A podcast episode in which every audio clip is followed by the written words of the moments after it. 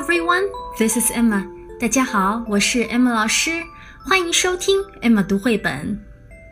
Today, let's continue to read. Step into reading, step one.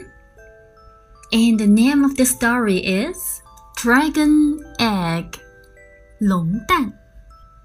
今天的故事具有非常浓厚的奇幻色彩。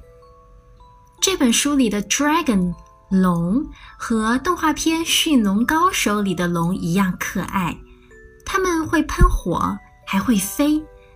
Dragon egg 讲述的是龙妈妈下了好多个蛋，其中有一个金光闪闪的蛋，golden egg，一不小心翻出了龙窝，滚出了龙穴。展开了奇妙惊险的旅程。我们一起来听这个故事吧。Okay, are you ready? Let's start to read the story. Dragon eggs in a nest. Dragon mama takes a rest. One egg tips, then it rolls. The egg rolls out of the nest. The egg rolls down the hill. The egg rolls along the road. The egg rolls past a castle. The egg rolls through a town. The egg rolls off a cliff. Bang! The egg cracks open. The baby dragon opens its mouth. Poof! Out comes a little fire. The baby dragon flies through the town. The baby dragon flies past the castle. The baby dragon flies along the road. The baby dragon flies up the hill. The baby dragon flies into the cave. Look who is waiting. Okay, that's the story. And now let me explain the story for you. 接下来，请听 Emma 老师为你简单的讲解一下这本绘本的中文含义。Dragon eggs in a nest。龙妈妈的巢里呀，有许多的龙蛋。Dragon mama takes a rest。龙妈妈在休息。Takes a rest 就是休息、打盹的意思。我们还可以从图片里看到龙妈妈的鼻孔里。吐出了一股仙气。One egg tips，一个蛋翻出来了。Then it rolls，它滚动了起来。The egg rolls out of the nest，它滚出了龙的小窝。The egg rolls down the hill，龙蛋滚下了小山坡。The egg rolls along the road。龙蛋沿着小路一直滚下去。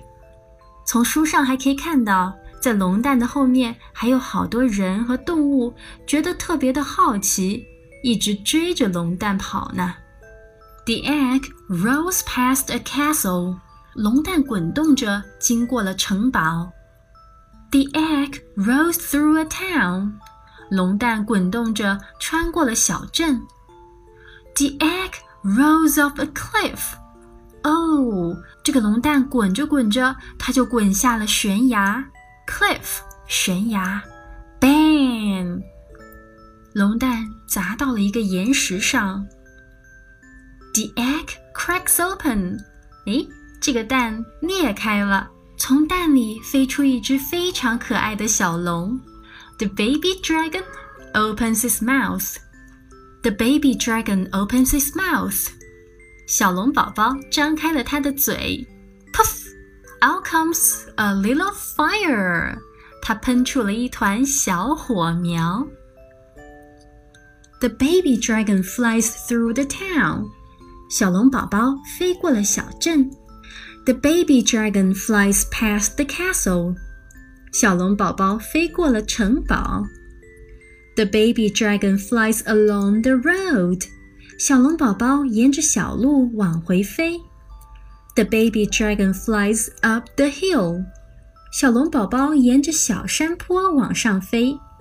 小朋友，你发现了吗？小朋友，你猜猜小龙宝宝要干什么呢？The baby dragon flies into the cave。原来小龙宝宝飞回了它的龙洞。Look who's waiting！看有谁在等着它呢？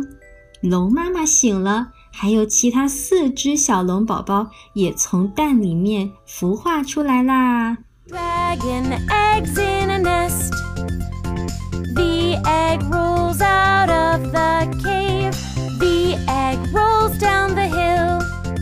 The egg rolls along the road. The egg rolls past a castle. The egg rolls through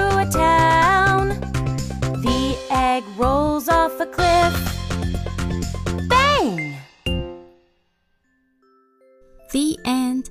Thanks for listening. See you next time. Bye bye. 爸爸妈妈、小朋友们，欢迎关注“爱马读绘本”微信公众号。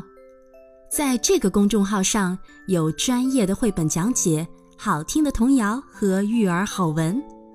Emma 老师在这里等着你哦。